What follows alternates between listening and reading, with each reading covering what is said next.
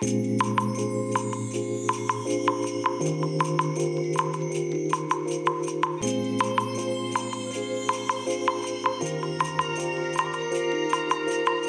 い皆さんこんにちはこんばんは。お疲れ様でございます。本日はですね2月27日月曜日でございます。えようやくね長い1週間のお仕事が終わりましてえ今からね、えー帰宅するところでございます。明日明後日やっとお休みです。いやーもう今日は特に疲れましたね。えー今日はねもうお昼お昼前ですね、えー午前11時からね土地の決済がありまして。まあ、当社の、当社のですね、えー分譲予定の、えー場所ですね。えー地主さんからね、土地を買い上げるという形でね、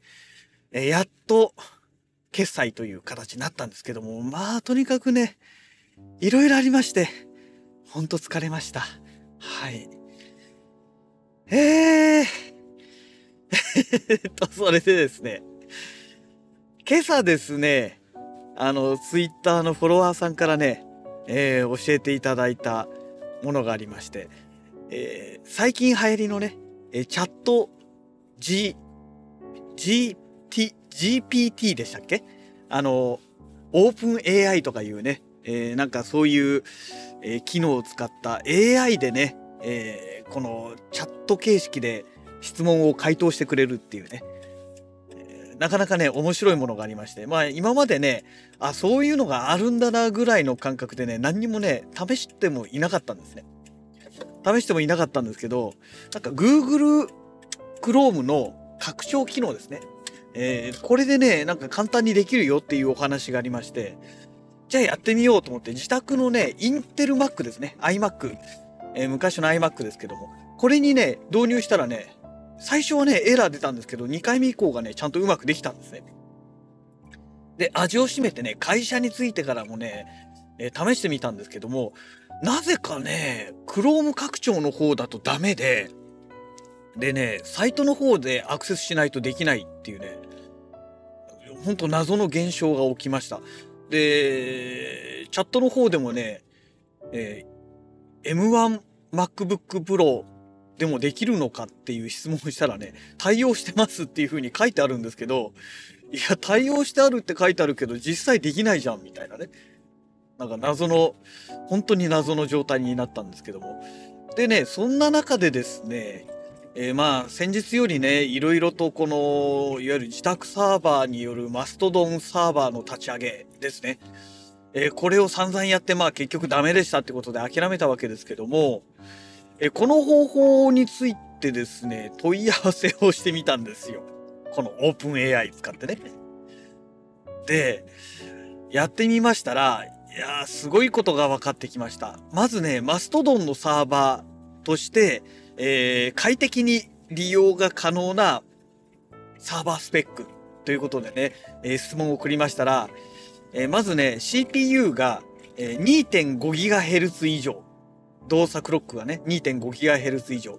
あれもうこの時点でダメじゃんと思って。私が買ったね、えーミニ、えー PC ですね。えーこれのね、動作クロック、ベースクロックがね、2GHz なんですよ。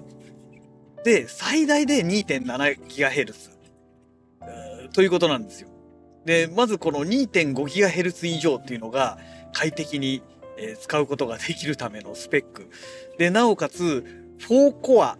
クワッドコアですから4コアですね。4コア以上ということで、まあこれはね、ギリギリ、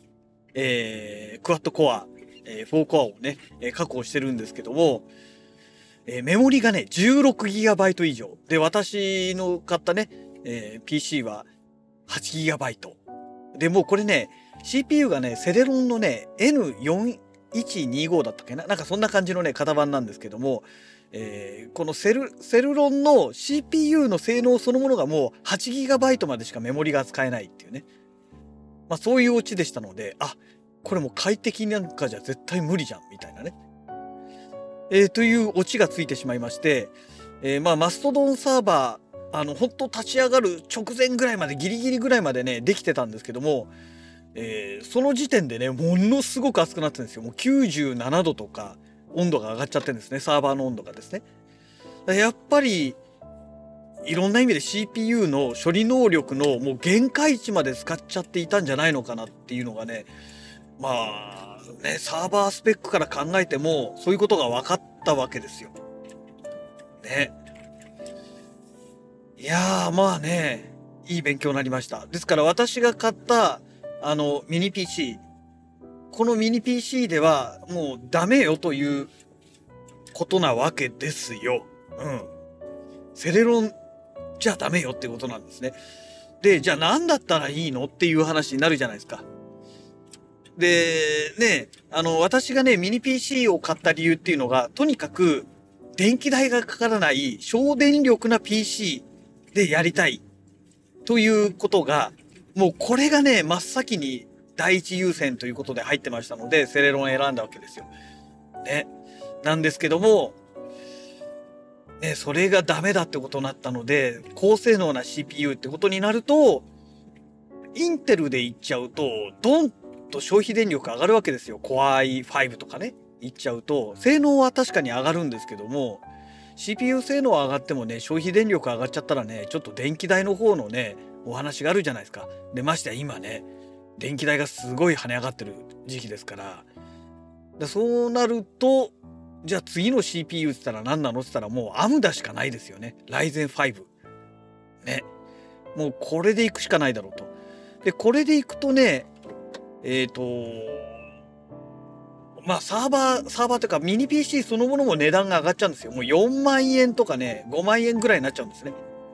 で、そこまで出せばメモリも16ギガで、ベースクロックが2.5ギガヘルツとかなって、まあギリギリ、ギリギリなんとかなるかなみたいな。で、4コア8スレッドとかね。まあそのぐらいまでいけますので、まあなんとかその快適な、快適に使える、そのサーバーとしての最低スペックをなんとかクリアできるかなっていうね。まあそういう状態まで行くわけですよ。だから、もうちょっとね、欲張って、それを買っとけばよかったのかなと思ってね。そうすれば、もしかしたら、また違った結果が待っていたのかもしれないなっていうね。まあそういうのが見えてきました。でね、えー、マストドンではなくて、今度ミスキーですね。まあ同じね、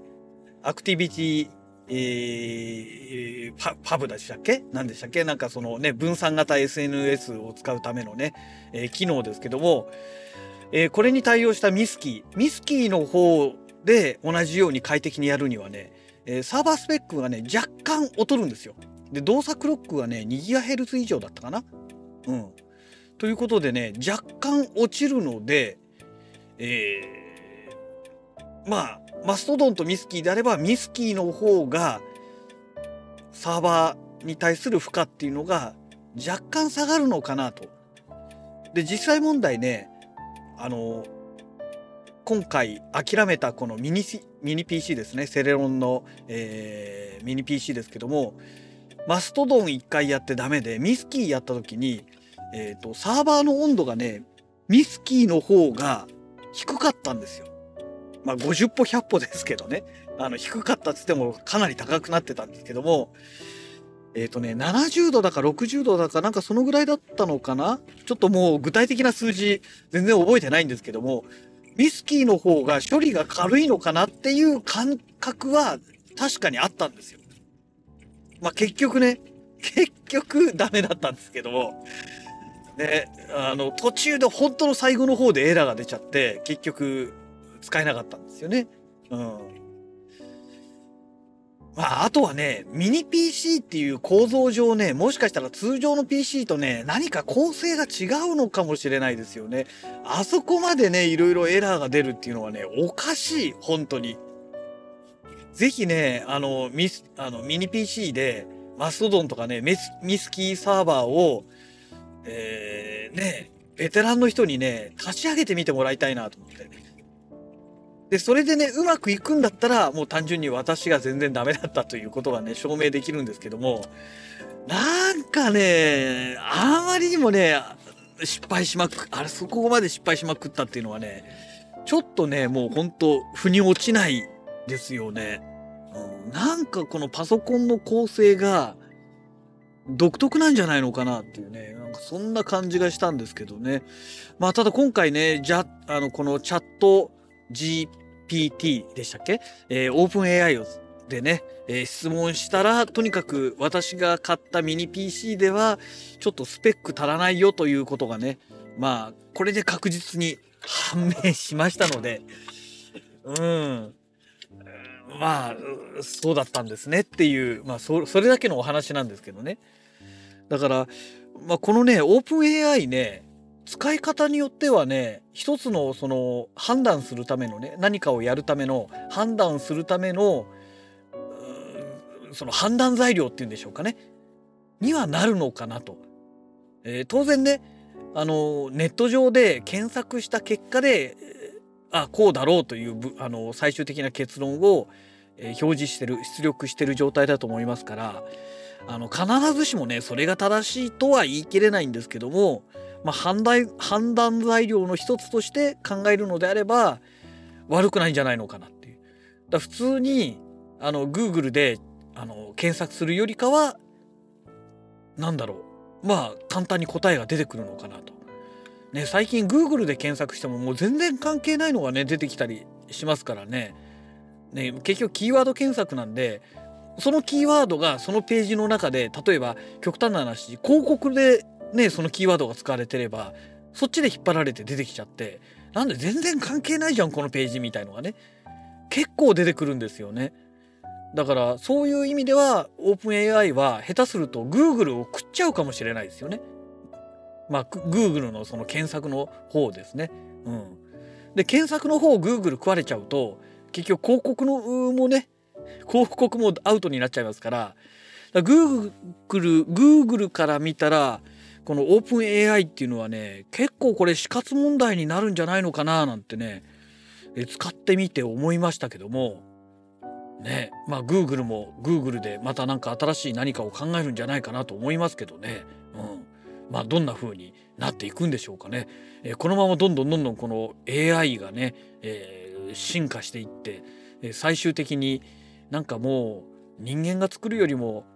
AI で AI がそのプログラムを作ってくれるとかね。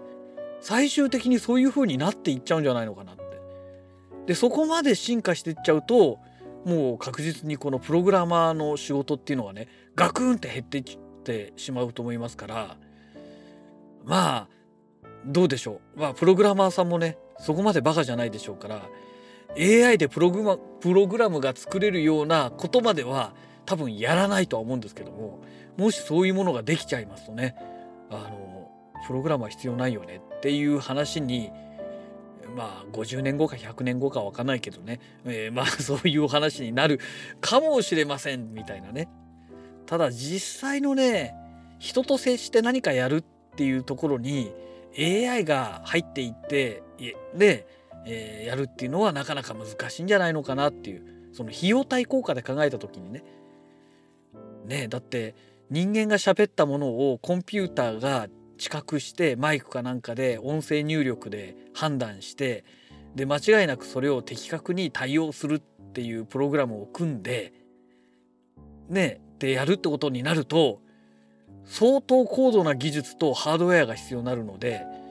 果たしてそれを機械で置いて採算が合うのかっていう話ですよね。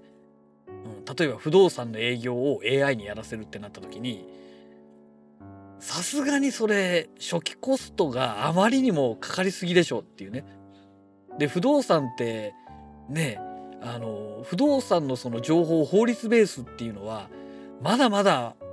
このネット上にね、えー、出ているものではありませんからねだから AI だけで処理するっていうのはどう頑張っても不可能なんですよね。えーと、各自治体がね不動産のいろんな細かい情報を全部ネット上で公開していってくれればあのこの AI で処理するってことも不可能じゃなくなってくると思うんですけどもまあそこまではねあの行政もまだまだ全然対応しきれてない状態ですから